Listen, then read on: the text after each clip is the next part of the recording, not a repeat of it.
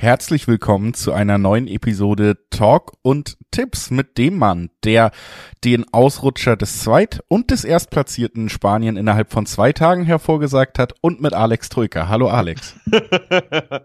Hallo Julius, servus. Ja, ich dachte, ich wäre der Spanien-Experte, aber scheinbar, nee, ne? Muss ich, muss ich mich hinten anstellen. Du bist die Koryphäe auch in La Liga, offenbar. Genau, also um es noch einmal richtig zu sagen, damit auch jeder weiß, wer hier spricht, ich bin Julius Eid. Und ich hatte recht, ähm, denn die Psychologie des Spiels ist mein Freund. Ich habe verstanden, wie Mannschaften funktionieren, wie Mannschaften denken und das ist ein großer Vorteil in diesem Podcast und diesem Format. Denn ich habe es gesagt, Real wird verlieren, weil sie wissen, sie haben die Meisterschaft am vergangenen Wochenende verloren. Und Barca wird, weil Real nochmal verliert, sich denken, Menschen müssen wir uns auch nicht anstrengen. Und so ist es gekommen. Und jetzt ähm, freuen wir uns, dass wir heute wieder da sind, um über die Bundesliga zu reden. Neun Partien auf unserem Plan, neun Spiele, die ich richtig vorhersagen kann. Es wird ein Fest für alle. Bevor wir das machen, ein paar kurze Hinweise.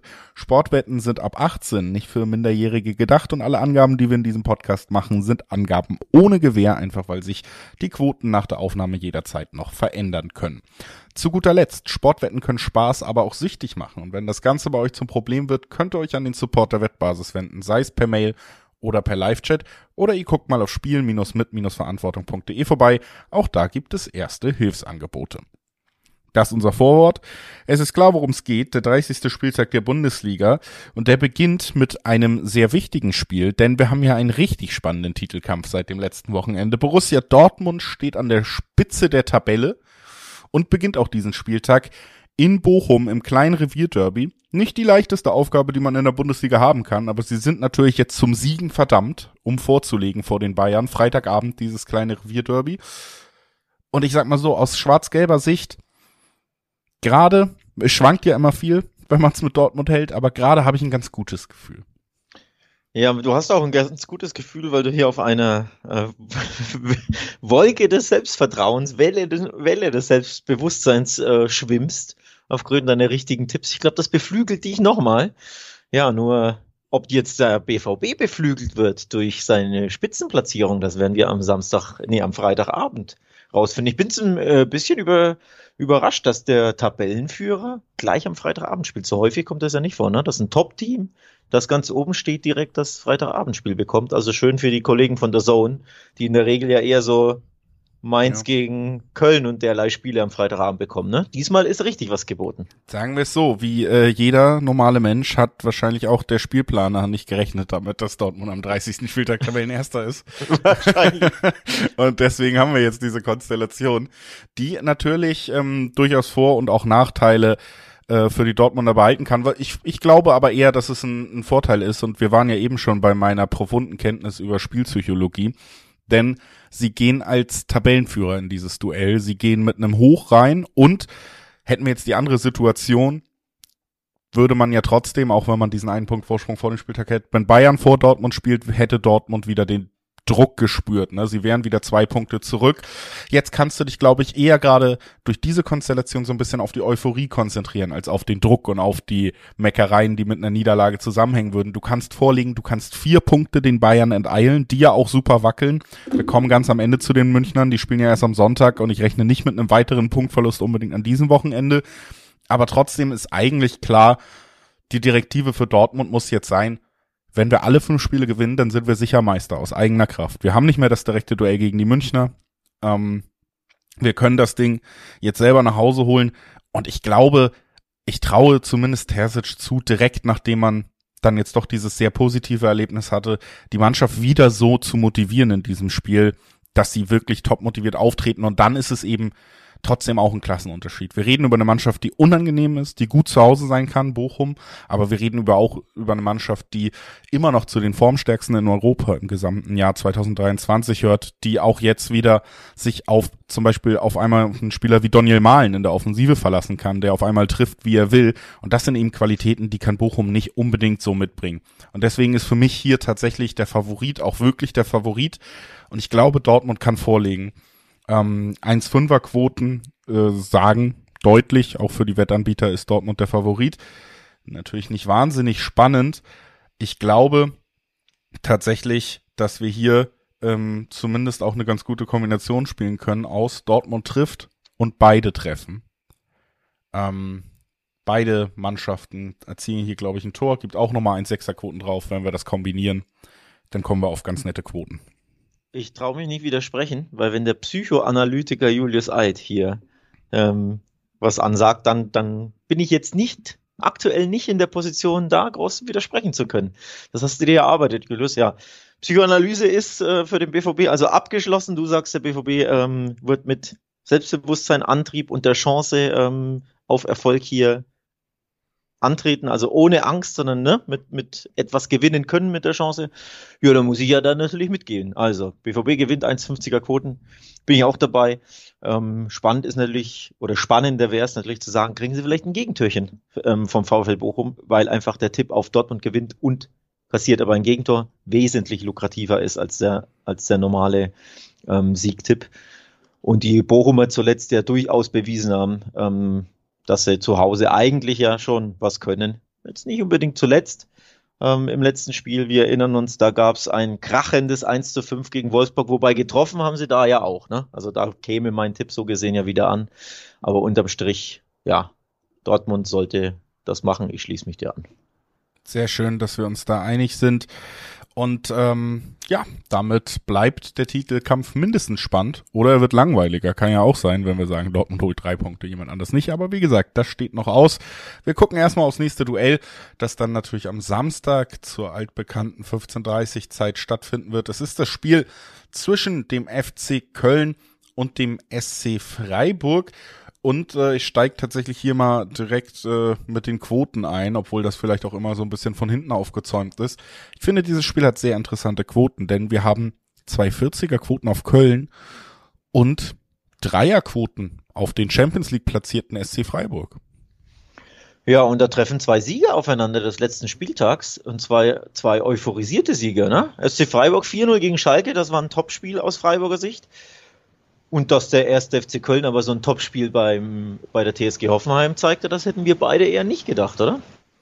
Nö, damit haben wir nicht unbedingt gerechnet, obwohl man auch sagen muss, dass natürlich Hoffenheim nach dem kleinen Aufschwung ähm, weiterhin natürlich eine Mannschaft ist, die sehr, sehr lange Schwierigkeiten in dieser Saison hatte und dann auch mal wieder so eingebrochen ist. Trotzdem muss man sagen, das haben wir vorher gesagt in der letzten Folge, Köln braucht diese ein, zwei Siege, um wirklich ganz entspannt in den Rest der Saison zu gehen. Es war natürlich super wertvoll, jetzt den ersten schon geholt zu haben, diese Punkte zu sammeln. Denn wenn wir jetzt draufblicken, sie stehen fünf Spieltage vor Ende, also fünf Spiele haben wir noch, stehen sie zehn Punkte vom Relegationsplatz. Das ist eigentlich schon der sichere Klassenerhalt wieder in diesem Jahr. Also ein super wichtiger Sieg, dass die Kölner da auch gar nicht mehr blöd reinrutschen können unbedingt. Auf der anderen Seite natürlich aber Freiburg wirklich um eine Menge zu spielen. Ne? Du hast Leipzig, die hatten ihren Ausrutscher jetzt wieder im Nacken, 51 Punkte und sie selber haben 53 Punkte, vor ihnen aber Union auch nur 55 Punkte und es geht zwischen diesen drei Mannschaften um zwei Champions League Plätze mhm. und das ist der Hauptgewinn für auch eine Mannschaft wie Freiburg. Erstmal was natürlich der größte Vereinserfolg ungefähr, aber es geht ja auch um die Gelder, die auf einmal die Königsklasse bringt. Das wäre der Hauptgewinn, auf den spielt man und man hat ja gute Chancen. Äh, deswegen schon die Frage, warum Köln hier vielleicht die niedrigeren Quoten hat. Ich hätte es mir mindestens ausgeglichen gedacht. Klar haben wir einen Heimvorteil, aber aber die Dreierquoten auf Freiburg sind absolut bemerkenswert. Ja. Ähm, da bin ich auch bei dir. Also vor allem, dass da die drei vorne steht, finde ich dann schon puh, erstaunlich und äh, birgt natürlich die Chance, da äh, tolles Value abzunehmen. Ähm, vom Bauchgefühl erwarte ich dann ein super enges Spiel. Also ich glaube nicht, dass äh, Freiburg hier einen klaren, hohen, ungefährdeten Sieg einfangen kann. Dafür hat sich ähm, Köln zuletzt nicht nur A stabilisiert, sondern B ja auch wirklich ähm, viel Selbstvertrauen getankt, sind seit vier Spielen ungeschlagen, haben eben zuletzt ähm, 3-1 in Hoffenheim gewonnen und auch das 3-1 in Augsburg war ja, ja, das waren jetzt zwei Auswärtsauftritte, wie man den FC ja gar nicht kannte ne? und kennt, ähm, dass sie plötzlich Tore schießen, dass sie flott nach vorne spielen, ähm, nachdem es in den Wochen zuvor äh, weder mit dem Siegen klappte noch wirklich mit dem Tore schießen und das sehr, sehr verkrampft war und sehr ideenlos, hat das jetzt zweimal richtig gut geklappt. Deswegen, das wird richtig, richtig schwer für Freiburg, glaube ich. So leicht wie die Schalker wird's, äh, wie gegen Schalke wird's für Freiburg keinesfalls sein. Das könnte vielleicht sogar am Ende im Remis enden, kann ich mir auch vorstellen, würde mich auch nicht überraschen. Aber diese Dreierquoten für Freiburg, die finde ich, sind so dermaßen lukrativ, dass man das auf jeden Fall mal anspielen kann, weil da das Value einfach sehr gut ist. Ja, komme ich auch e-, ehrlich gesagt nicht drum rum. Äh, ich sehe es halbwegs ausgeglichen. Köln natürlich heimstark, aber Freiburg ist die bessere Mannschaft. Die spielen noch um eine Menge, haben wir auch gesagt. Köln spielt auch um nichts mehr, muss man auch nochmal dazu sagen.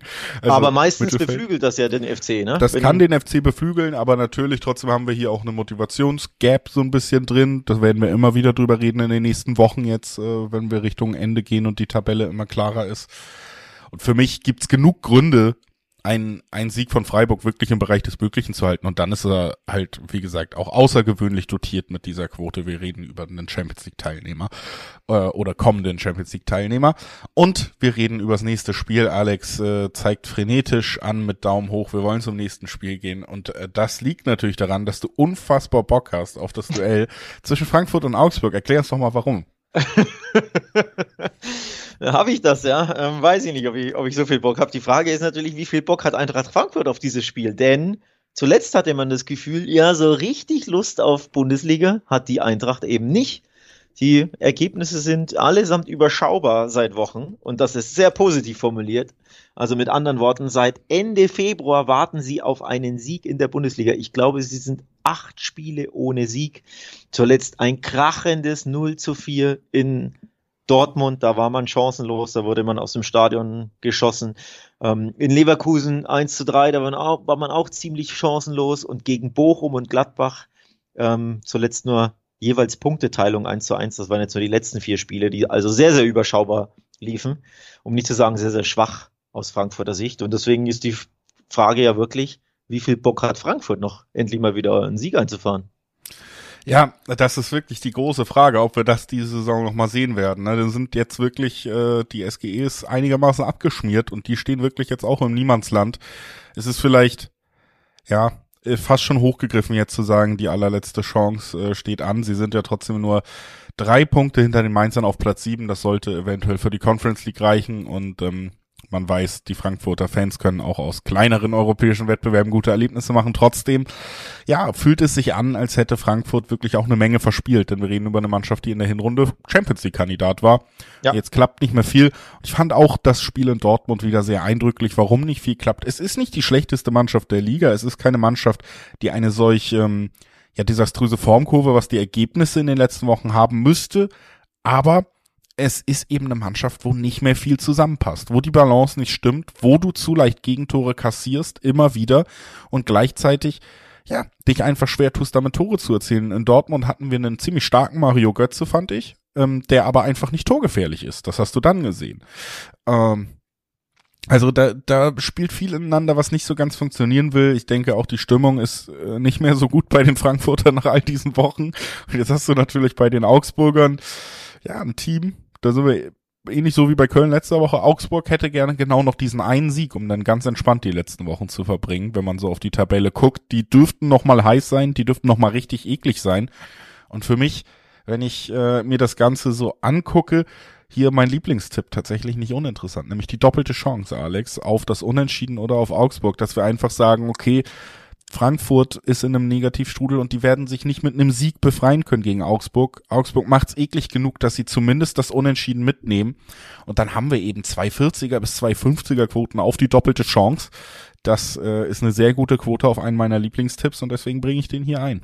Ja, ähm, und nicht nur die Fra äh, Frankfurter warten übrigens seit Wochen auf einen Sieg, das gilt auch für den FCA. Da sind es sechs Spieltage ohne drei Punkte. Eigentlich äh, fast der Unentschieden-Tipp noch besser als die doppelte Chance. Ja, könnte man natürlich ähm, anspielen. Also es liegt ein bisschen nahe, weil einfach beide nicht gut drauf sind. Auch übrigens in der, in der Rückrunde generell. Ne? Da ist es das Duell des 13. der Rückrundentabelle, Augsburg, gegen den 14. der Rückrundentabelle. Von zwölf Spielen haben beide zusammengenommen nur fünf gewonnen. Also die Eintracht einfach nur zwei Siege in zwölf Spielen in der Rückrunde. Das ist sehr, sehr dünn. Da bin ich gespannt, ob der Knoten platzt. Ich glaube, ähm, Markus Krösche, der Sportchef, hat da auch ein bisschen Tacheles geredet unter der Woche. Ne? Hat gesagt, ja, wir wollen keine Ausflüchte und Ausreden mehr von wegen Verletzte und dies und das, sondern wir müssen uns jetzt einfach mal den, ja, den Allerwertesten ein bisschen aufreißen mal wieder und in den restlichen Spielen da ähm, ja einfach wieder Punkte einfahren. Denn so schlecht sie in der Rückrunde und eben in den letzten Wochen drauf sind, du hast es schon angesprochen, mit Blick auf die Tabelle, da geht halt eigentlich wirklich noch was gen Europa, wenn du dich jetzt endlich mal zusammenreißt. Denn Platz 7 kann ja reichen, selbst Platz 6 ist ja nur, in Anführungszeichen, fünf Punkte weg. Das einzige Problem ist, da steht halt Leverkusen auf diesem Platz und die gewinnen ja alles aktuell. Aber zumindest siebter kannst du wirklich werden und das könnte ja dann für die, für die Conference League reichen. Also muss einfach jetzt mal wieder zu Hause gegen ähm, Augsburg ein Sieg her. Und auf den tippe ich, Julius. Ich sag, die Eintracht gewinnt. Ja, der mal, Knoten muss platzen nach Krösches Anschiss. Das so. ist das äh, mir auch das Liebste. Du tippst ein Ergebnis und ich tippe beide andere Ergebnisse. Also so wirklich mehr gegen äh, Kopf an Kopf kann es nicht sein und das gefällt mir immer ganz gut.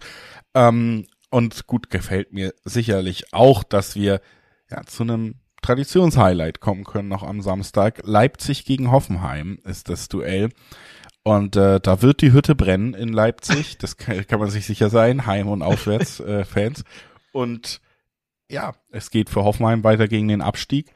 Und es geht für Leipzig, aber ganz, ganz dringend um die Champions League. Ne? Du hast Rose, der hat übernommen, der hat viel Lob gekriegt, hinten raus. Äh, die Auch Mannschaft nicht immer überzeugt jetzt in den letzten Wochen. Also ich finde schon, die sind nicht auf einem absoluten Hoch, wie es vielleicht auch andere Teams in diesem Kalenderjahr sind. Und jetzt geht's halt drum, ne? Ist ist sicherlich gegen, gegen das Selbstverständnis von Leipzig, würde ich sagen. Äh, wenn du jetzt hinter äh, Union und Freiburg landest in der Tabelle und die Champions League verpasst.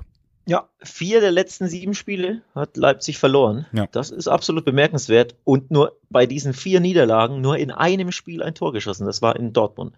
Die drei Niederlagen zuletzt alle zu null verloren. Das finde ich fast noch bemerkenswerter, als dass sie überhaupt verloren haben aber dass sie dann nicht mal ein Tor schießen konnten. Ähm, wobei es jetzt gegen Leverkusen ja auch äh, ne, beim 0 zu 2 vergangene Woche nicht nur ein bitteres Ergebnis im Blick auf die Tabelle, weil ja jetzt Leverkusen ähm, als Tabellensechster den Leipzigern auch wieder im Nacken ist. Das war ja für Leverkusen so ein kleines Champions League Endspiel, da hatten sie die, die Chance gewahrt und natürlich ähm, den Abstand jetzt auf Leverkusen, auf Leipzig verringert.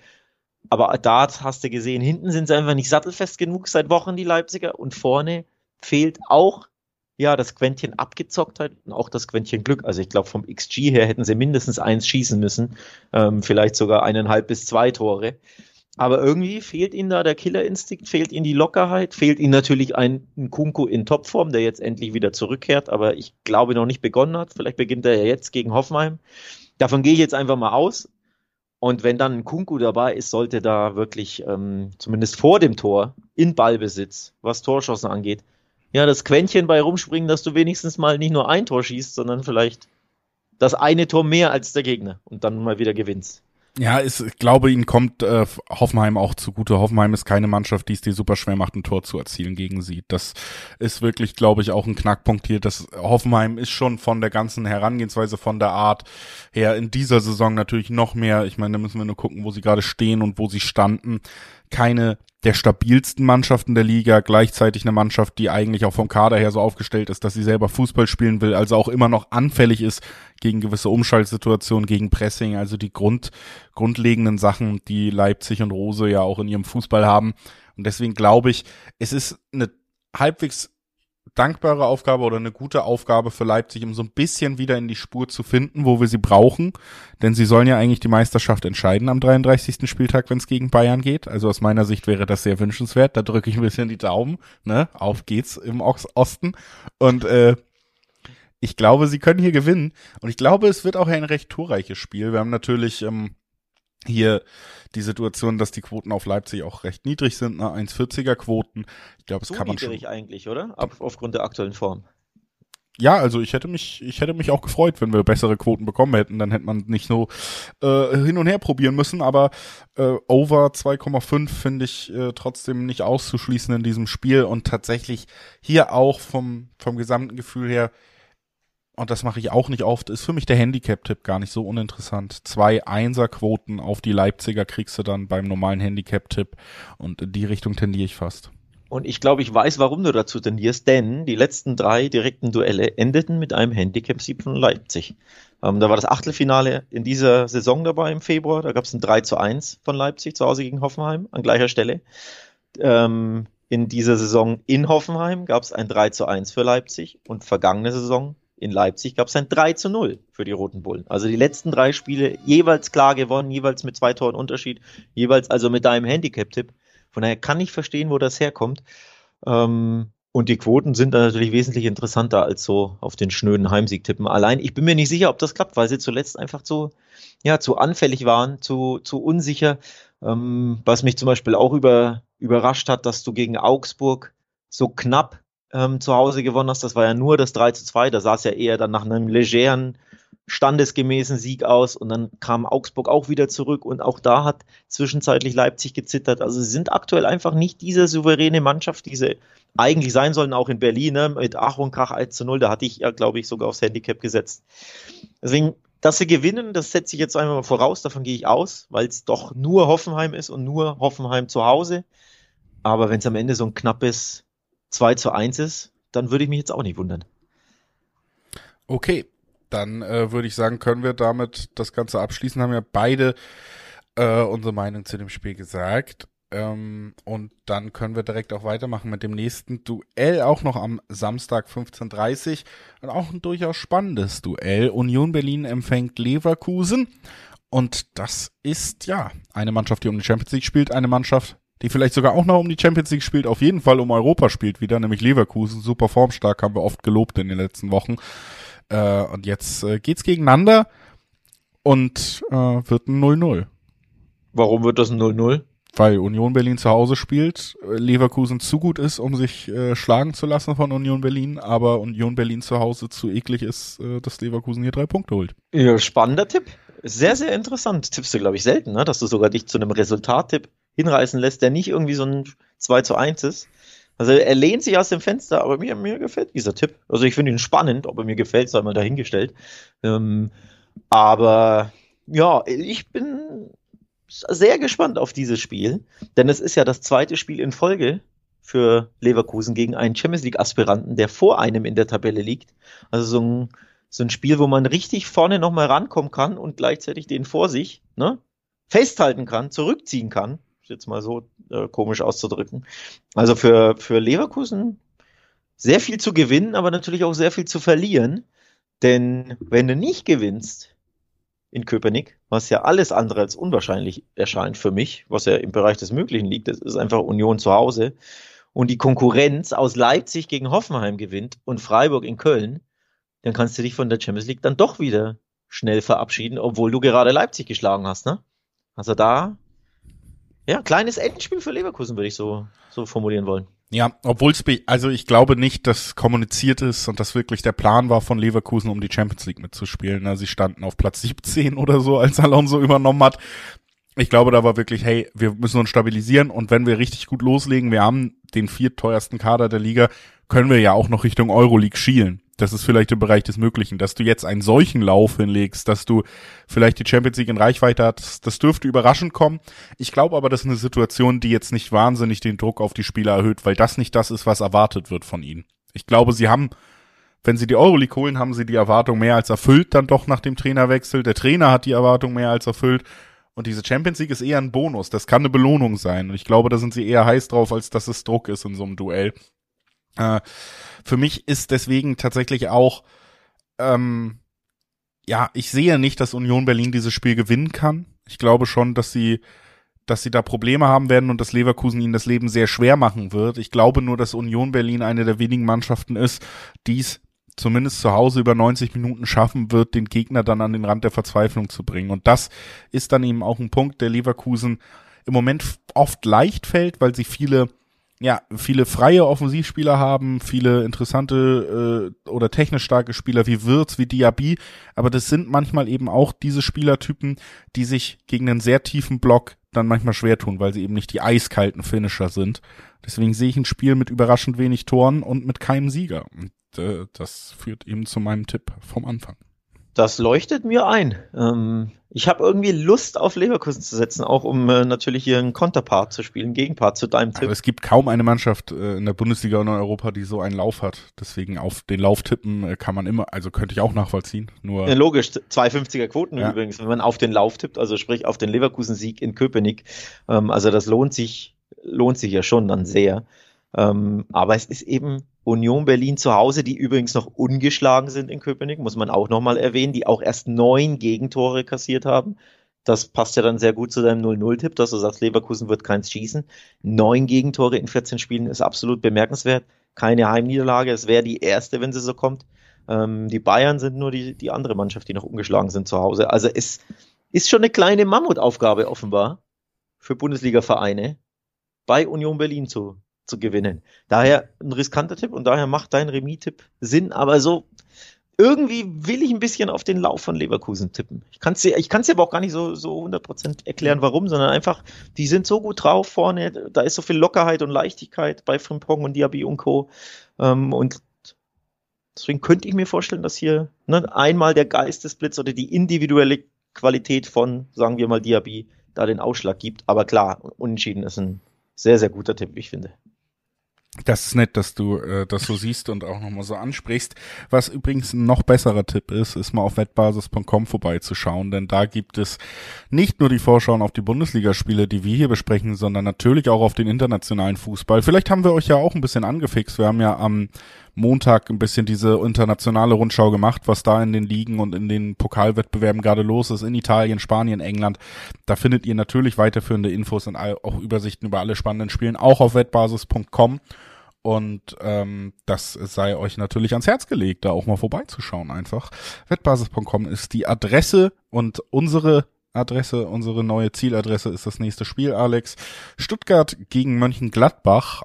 Ein Spiel, das äh, durchaus große Auswirkungen auf den Abstiegskampf haben könnte, denn Stuttgart steht gerade auf Platz 16 und ist so, ja, man, natürlich mit rettendes Ufer meint man meistens den Platz 15, aber oftmals gewinnen Erstligavereine die Relegation. Deswegen, es ist so der Platz, wo natürlich Schalke und Hertha, die dahinter sind, auf jeden Fall erstmal landen wollen, bevor sie direkt absteigen. Und natürlich wären drei Punkte Gewinn von Stuttgart da sehr schmerzhaft, denn dann wären die Stuttgarter eben zumindest temporär auch wieder vier Punkte weg und schwer einholbar. Und das muss der Anspruch von Stuttgart sogar sein. Nicht nur das Ziel, das Ziel ist ja eh klar. Ich sage sogar wirklich bewusst der Anspruch, denn es geht zu Hause gegen Gladbach. Und wir haben ähm, fast schon spaßeshalber ein bisschen Augenzwinkern darüber gesagt, ja, wie viel Bock hat eigentlich Eintracht Frankfurt noch auf diese Bundesliga-Saison? Ja, wesentlich mehr als Gladbach, denn bei den Gladbachern kannst du wirklich teilweise eine gewisse Bocklosigkeit, wie ich finde, prognostizieren oder, oder feststellen. Ähm, prognostizieren ist prognostizieren tue ich es jetzt fürs Stuttgart-Spiel, aber festgestellt habe ich es unter anderem letzte Woche wo es ja auch wieder zu Hause gegen Union nicht so aussah, als hätte diese Mannschaft noch richtig, richtig Feuer in sich, dass man sagt, boah, wir wollen noch unbedingt diese Spiele gewinnen. Das ist einfach teilweise wirklich, ja, nicht so motiviert. Ne? Sie lassen die Spiele vor sich hinplätschern, ab und zu gewinnen sie dann mal gegen Wolfsburg, aber meistens geht's dann unentschieden aus, wie gegen Frankfurt, wie gegen Köln, wie gegen Werder, wie gegen Freiburg ohne dass man sagt, ja, sie haben sich diese Unentschieden so richtig erkämpft, sondern die Spieler plätschern vor sich hin. Das ist eine Mannschaft, die ja ein paar Aktionen mal hat, ein bisschen mitspielt und mehr halt nicht. Und wenn du dann alles raushaust als Stuttgarter Sicht, aus Stuttgarter Sicht, als VfB Stuttgart, dann muss es eigentlich reichen gegen Gladbach, sofern du dir nicht selbst hinten wieder selbst die Dinger reinhaust, was ja Stuttgart aber auch immer mal wieder macht, ne? Ja, also das ist natürlich so ein bisschen der Konterpunkt, dass Stuttgart sich einfach immer selber wehtun kann trotzdem muss man sagen, natürlich die Ergebnisse besser, seit Hönes da ist. Es ist ein kleiner Aufschwung wieder entstanden und du stehst ja wirklich auch in der Tabelle jetzt so da, dass du theoretisch, wir haben, unser Tipp zumindest hier war ja dann doch, okay, Dortmund kann Bochum besiegen. Das heißt, dort, äh, Bochum bleibt am Freitag erstmal in Reichweite für die Stuttgarter und ein Sieg würde auch bedeuten, du kannst sogar vom Relegationsplatz weg. Das ist natürlich auch eine super wichtige Sache, die nochmal extra Motivation bringt. Dann spielst du zu Hause und da hast du natürlich auch den das wilde 3-3 gegen Dortmund zuletzt als eher positives Erlebnis. Und du hast es gesagt, für mich aber auch ein ganz wichtiger Punkt. Eigentlich wichtiger als die Stuttgarter noch sind die Gladbacher hier tatsächlich auf den Sieg von Stuttgart zu tippen, denn da ist einfach kein Feuer drin in dieser Saison mehr. Das ist Auslaufen. Du hast jetzt wieder ähm, ja ein paar Verletzte. Du hast die Info, dass äh, auch jemand wie Stindl, der ja langjährige Kapitän und auch Fanliebling ist, da nicht mehr bleiben wird in, über die Saison hinaus. Es läuft auf Neustart hinaus. Sie sind nicht in Abstiegsgefahr. Sie sind nicht in Gefahr, sich aus Versehen noch für Europa zu qualifizieren. Dafür haben sie auch gesorgt. Es ist ein es ist im Nichts und dann kommt da eine Mannschaft, die gerade angezündet wurde von einem neuen Trainer, ja. die gerade gerade wieder Blut riecht und die weiß, wir können hier vielleicht sogar die Relegation ganz vermeiden das sind einfach so gegensätzliche Ausgangslagen, dass ich da auch auf Stuttgart tippe. Und ich tippe sogar den Handicap-Sieg des VfB.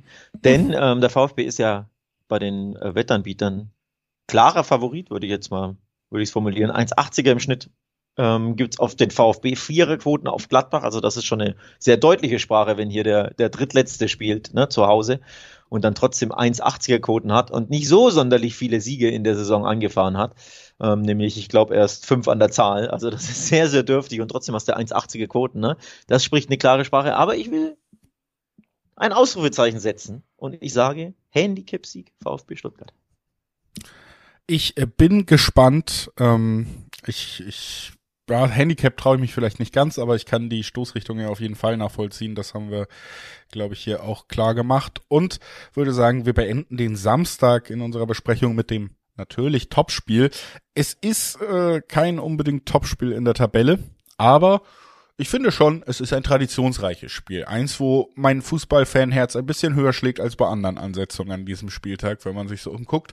Schalke gegen Bremen und natürlich auf Schalke ja, geht's um das blanke Überleben. Also wenn wir mhm. gerade bei Stuttgart gesagt haben, da geht's um alles, bei Schalke noch mehr, vor allen Dingen auch nach einem enttäuschenden Auftritt in Freiburg, der wirklich so schwach war. Ich habe ihn über 90 Minuten gesehen von von den Königsblauen, dass meine ja meine Hoffnung, sage ich mal, auf den Klassenerhalt nochmal deutlich geschrumpft ist nach dem letzten Auftritt der Schalker.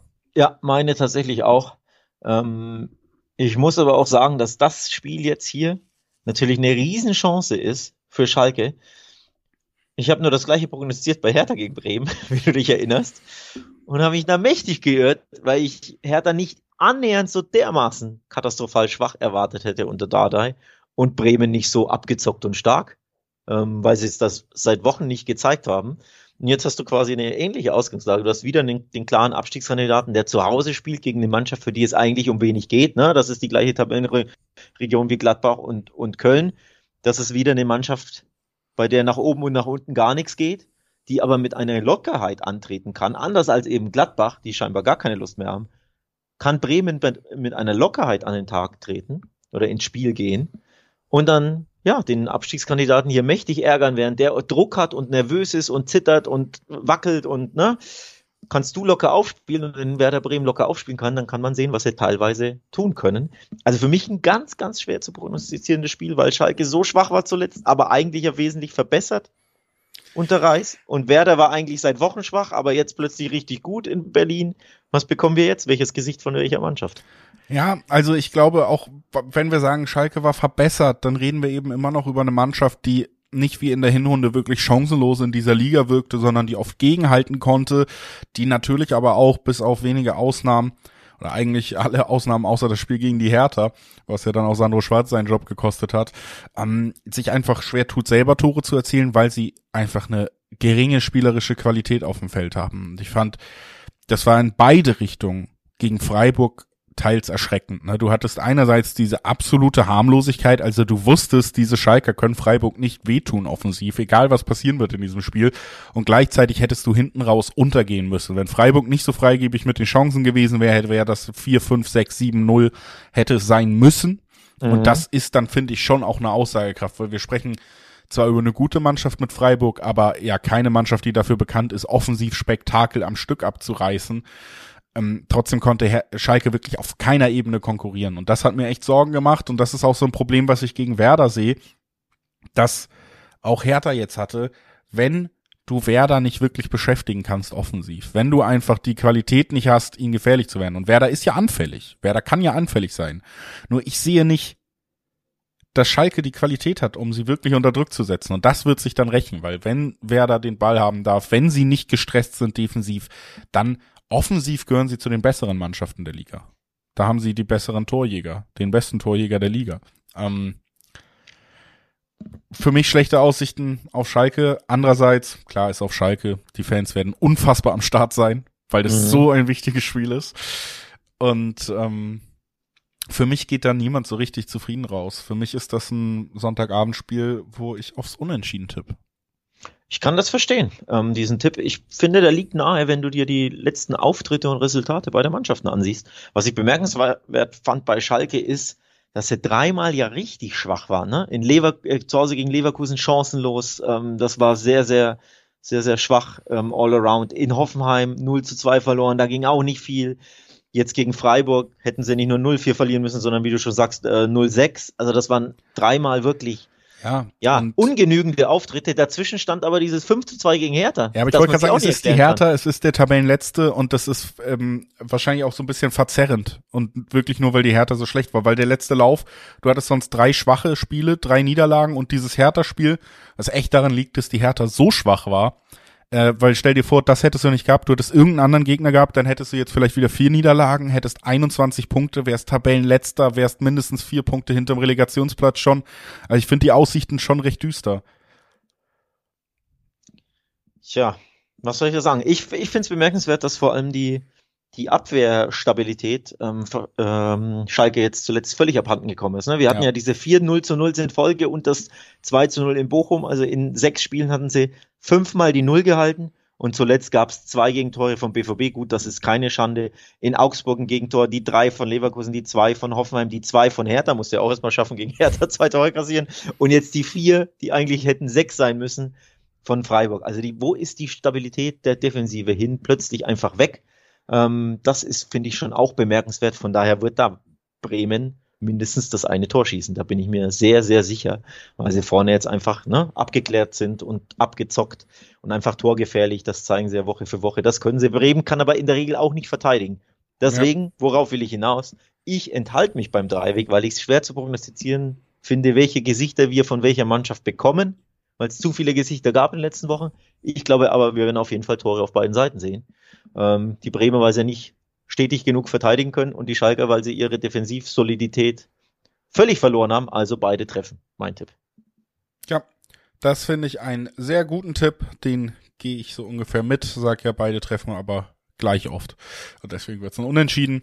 Und wir wechseln auf den Sonntag. Da warten noch zwei Spiele für uns und natürlich eines jetzt äh, direkt, was auf beide Tabellenenden vielleicht große Relevanz haben könnte, denn der Absolut. Tabellenletzte Hertha muss zu den Bayern, die stehen auf Platz zwei und sind ja auch wirklich unter, enttäuschend unterwegs in den letzten Wochen. Jetzt hast du die zweite Dardai-Woche ähm, und die Frage, ich glaube, man muss es schon so stellen, ein Hertha-Sieg, das wäre die größte Sensation nicht nur dieser Saison, vielleicht in der Bundesliga, den würde ich direkt mal wegnehmen. Aber die Frage, die ich mir echt so ein bisschen stelle, ist, wie angeschlagen ist München? Wie dardaisch wird der Fußball der Hertha sein und äh, wie groß ist die Chance, dass wir hier vielleicht tatsächlich einen Unentschieden sehen können? Ja, eigentlich überhaupt Antwort nicht. Antwort ist null. eigentlich überhaupt nicht groß. Ich versuche es spannend zu machen, Alex. Was soll ich tun? Ja, ja, nee, hast, du hast dich bemüht. Die Frage ist, wie sehr bemüht sich die Hertha? Also gegen Bremen hat sie sich nicht so bemüht und auf Schalke hat sie sich auch nicht ganz so bemüht, so dass es zumindest reicht, äh, in der Bundesliga zu bleiben. Immerhin ja gegen Leipzig waren sie bemüht. Ähm, da hat es ja auch nicht gereicht. In, in, Freiburg waren sie sehr bemüht, da hat es ja sogar zu einem Punkt gereicht. Ähm, also eigentlich müsste man so eine Hertha sehen. Ne? Die Hertha, die eben in, in Freiburg da dagegen gehalten hat, da den Punkt geholt hat. Und wenn du dann verlierst, dann sagt dir keiner was. Aber wenn du dich so abschlachten lässt wie auf Schalke oder wie gegen Werder Bremen zuletzt, dann wird das ganz, ganz bitter enden, weil die Bayern zwar angeschlagen sind, aber wenn die loslegen, wenn die angestachelt sind und Platz haben und du findest gar keine Zweikämpfe und nimmst die nicht auf und führst die gar nicht, dann kannst du mächtig unter die Räder kommen in München, selbst gegen eigentlich zuletzt selbst angeschlagene Bayern. Ja, also Bayern ist nicht gut drauf, aber wir haben hier tatsächlich eigentlich einen so großen Unterschied zwischen den Mannschaften und so wird es ja vielleicht auch im nächsten Jahr dann sein, dass es sogar ein Liga-Unterschied ist. Ne? Und da muss dann vielleicht die Mannschaft aus der oberen Liga nicht ihre beste Form haben, um trotzdem zu gewinnen. Für mich ist Bayern hier glasklarer Favorit. Für mich ist Bayern auch Favorit auf dem Handicap-Sieg, auch das, ähm, weil sie natürlich auch ein bisschen Frust haben und es sich vielleicht anbietet, dann doch auch mal zurück in die Spur zu finden gegen Gegner, der einfach indisponiert ist, der dieses Jahr es nicht geschafft hat, wirklich was auf die Strecke zu bringen. Der Punkt ist, ähm, dass ich im Laufe der nächsten Wochen immer mal wieder Bayern in Frage stellen werde, denn ich finde schon, wir haben in den letzten Wochen gesehen, dieses Bayern, was wir jetzt auch in den letzten Wochen der Saison sehen werden, das hat nicht unbedingt diesen Nimbus mehr verdient, dass es unbesiegbar ist. Wir haben es über lange Zeit hier in diesem Podcast so gehandhabt, oft auch recht gehabt. Aber spätestens diese Niederlage gegen Mainz in so einer wichtigen Situation in der Tabelle, die hat schon gezeigt, finde ich, wir reden hier über ein sehr ordinäres Bayern in diesem Jahr. Und da muss man aufpassen und ich würde zum Beispiel sagen, nächste Woche geht's gegen Bremen in Bremen. Das ist ein traditionsreiches Duell. Und da würde ich nicht mehr so reingehen und sagen, komm, es sind die Bayern, die gewinnen immer. Das muss man ein bisschen ablegen. Aber mhm. wenn man es umdreht und sagt, es ist die Hertha dieses Jahr, die verlieren immer, dann kommen wir eben auch dazu, dass Bayern dieses Spiel gewinnt. Ja, ich glaube auch, das ist ein sehr dankbarer Gegner für die Krisen Bayern. Ähm, ich gehe fast schon so weit, um zu sagen, jeder andere Gegner, vielleicht ein bisschen Ausnahme Schalke. Also in Schalke, München hätte in München wahrscheinlich auch chancenlos, aber bei Schalke ja, jeder andere Gegner in München, wir spielen ja in München, würde es Bayern wesentlich schwerer machen. Die Stuttgarter, wenn die zu Gast werden, die, die Augsburger, die haben wir beim 3 zu 5 gezeigt haben und vor allem in Heimspielen regelmäßig zeigen, dass sie da immer sehr, sehr scharf sind gegen die Bayern. Wenn, wenn der FC aus Köln nach ja. München käme, wenn die Frankfurter kämen, die, die ärgern die Bayern regelmäßig, Gladbach. egal wie sie alle heißen. Ich glaube, die Bayern haben ein bisschen Glück in ihrer aktuellen Phase, dass nur diese Hertha nach München kommt. Und deswegen wird es trotzdem ein klarer Sieg werden. Und die Bayern werden mal wieder auf den Tisch hauen. Ähm, das hat der Hönes ein bisschen getan. Zwar nicht verbal, aber durch seinen Auftritt an der Sebener Straße ne, wurde er schön abgelichtet mit Thomas Tuchel. Ich glaube, das hat eine ganz klare Außenwirkung. Ne? Das, das wurde, glaube ich, bewusst ja. gemacht von Uli Hoeneß zu sagen, guckt mal her, Papa ist da. Und das gilt eben nicht nur für Paul Dardai in Berlin, da hat es nicht ganz so gut geklappt. In München ist jetzt der Papa auch ja. da und ich glaube, da wird es besser klappen. Das war, ja, das war eine klare, klare Message, die der Hönes sendete an den Verein, an die Öffentlichkeit, dass er sich damit tut ablichten lassen. Und ich glaube, das wird auch äh, umgemünzt werden in eine entsprechende Leistung des FC Bayern München, weil es eben, wie gesagt, am Ende dann doch nur die Hertha ist, die nichts ja. zu bestellen hat so gut ein mentaler Stabilisator auch Paul Dardai sein mag und vielleicht in den nächsten Wochen doch noch sein kann für die Hertha. Ich glaube, nach der Saison, nach den Jahren kriegst du den Spieler nicht verkauft, dass du nach Bayern fährst und dir wirklich was erhoffst. Das kriegst du deiner Mannschaft nicht eingeimpft und das wird sich dann eben auch im Ergebnis zeigen. Äh, das heißt, äh, aus unserer Sicht bleibt der Meisterschaftskampf sehr spannend. Dortmund mhm. mit einem Punkt vorne und äh, mal gucken, wann es wo eine Ausrutscher gibt. Äh, bleibt aus dieser Sicht spannend. Wir wollen noch das letzte Spiel mitnehmen. Wolfsburg gegen die Bayern Bezwinger, die es ja erst überhaupt wieder spannend gemacht haben. Die Mainzer, die spannendste Bundesligamannschaft der Rückrunde mit Leverkusen, würde ich sagen, und Borussia Dortmund. Also auf jeden Fall illustre Namen, wo man sich hingesellt, spätestens nach dem Sieg gegen die Bayern. Völlig verdient, endlich auch mal, ja, Mittelpunkt des Gesprächs gewesen. Und nur zwei Punkte hinter den Leverkusenern, ne? Ja. Die Mainzer haben da überrascht nach Rückstand. Hätte ich so nicht gedacht. Also, dass Mainz ja die Bayern ärgern kann, das hatten wir so ungefähr auf dem Zettel. Aber nach Rückstand hätte ich das dann nicht mehr geglaubt, dass sie das noch drehen können. Also das spricht natürlich auch für, ja, für Selbstbewusstsein, Selbstvertrauen, für die Mentalität, die bei Mainz einfach stimmt. Ähm, und dementsprechend wird dir das enorm Auftrieb geben, bei Wolfsburg jetzt nachlegen zu können, die zu Hause alles andere als unbezwingbar sind. In 14 Heimspielen hat der VfL Wolfsburg nur viermal gewonnen. Also da sollte wirklich was gehen für die Mainzer jetzt mit ein bisschen Selbstvertrauen aus dem Bayern-Spiel. Ja, also ich sehe sie hier tatsächlich auch als leichten Favoriten. Ich finde sie wahnsinnig stabil. Man muss natürlich trotzdem sagen, wenn wir in die Tabelle gucken, Wolfsburg am Ende auch nur zwei Punkte hinter den Mainzern. Also es ist schon ein Duell um die Conference League und die Reichweite auch zur Euro League noch. Ja. Das hat genauso Relevanz für Wolfsburg wie für Mainz. Aber ja, es ist schon ein Unterschied, ähm, wie die Stimmung irgendwie wirkt bei den Vereinen. Ne? Mainz overperformt gerade, bei Mainz klappt alles. Mainz hat einen fantastischen Glücksgriff dann doch auch im Wintertransferfenster äh, gelandet, haben wir immer wieder angesprochen mit Ludovic Ajork. Und dann hast du bei Wolfsburg eben diese Mannschaft, die ja von der ganzen Art her, vom ganzen Fußball her, irgendwie spielt wie eine Mittelfeldmannschaft im Moment und äh, auch die Ergebnisse immer wieder ja hin und her gehen. Deswegen hat man das Gefühl, da kommt eine super aufgelegte Mannschaft mit den Mainzern, gegen eine Mannschaft, die irgendwie so mittelmäßig unterwegs ist, wie die Wolfsburger, die auch einfach, hast du auch angesprochen, nicht den größten Heimvorteil der Liga haben. Also wenn Wolfsburg zu Hause spielt, ist es nun mal keine Festung, so wie anderswo. Aber deswegen sehe ich hier gute Chancen, dass, dass Mainz zumindest äh, ja keine Niederlage erfährt wieder. Absolut. Gehe ich mit. Seit zehn Spielen sind sie ungeschlagen, die Mainzer. Und wir beide sagen, das hält an, oder? Ich tippe hier doppelte Chance Mainz.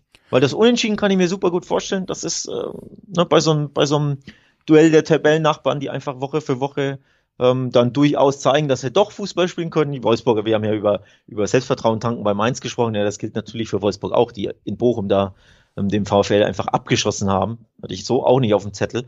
Ähm, von daher ist da schon auch ein bisschen Selbstvertrauen da bei Wolfsburg. Nur die sind halt wesentlich wankelmütiger als die Mainzer, die einfach stabil sind. Ne? Bei Wolfsburg weißt du trotzdem Woche für Woche nicht so wirklich, welches Gesicht du bekommst. Bei Mainz weißt du es eben schon. Deswegen spricht viel für ein Remis, aber mich würde es auch nicht wundern, wenn Mainz hier am Ende 2 zu 1 gewinnt, weil Ajorg wieder irgendwie seinen langen Fuß in irgendeine Flanke hält. Deswegen doppelte Chance X2 ist mein Tipp. Absolut. Gehe ich genau mit, auch aus der Begründung. Ich äh, sehe hier ein enges Spiel und ich glaube von der Form her, von vom Lauf her, wenn eine Mannschaft das enge Spiel für sich entscheiden kann, dann meins oder es bleibt so eng, dass es unentschieden bleibt. Gehe ich genau so mit und würde sagen, Deckel drauf. Spieltag 30 beschlossen. Wir haben schon mal zusammengefasst, eben nach dem achten Spiel in unserer Besprechung, dem Bayern-Spiel. Wir glauben, es bleibt super spannend, auch an der Tabellenspitze wirklich. Und das bedeutet für euch natürlich, bleibt auch weiter spannend hier einzuschalten, wenn wir nächsten Donnerstag natürlich wieder über die Bundesliga reden und am Montag unter anderem auf die beiden Halbfinals im DFB-Pokal blicken, wo sowohl Bayern als auch Dortmund keine Rolle mehr spielen werden. Also da stehen andere Mannschaften im Fokus. Bisschen Abwechslung. Äh, Montag eine Folge, Donnerstag eine Folge. Das sind, glaube ich, die aktuellen Ankündigungen, die man hier noch machen sollte. Und ja. damit verabschieden wir uns ins Fußballwochenende und wünschen euch viel Spaß damit. Bis bald.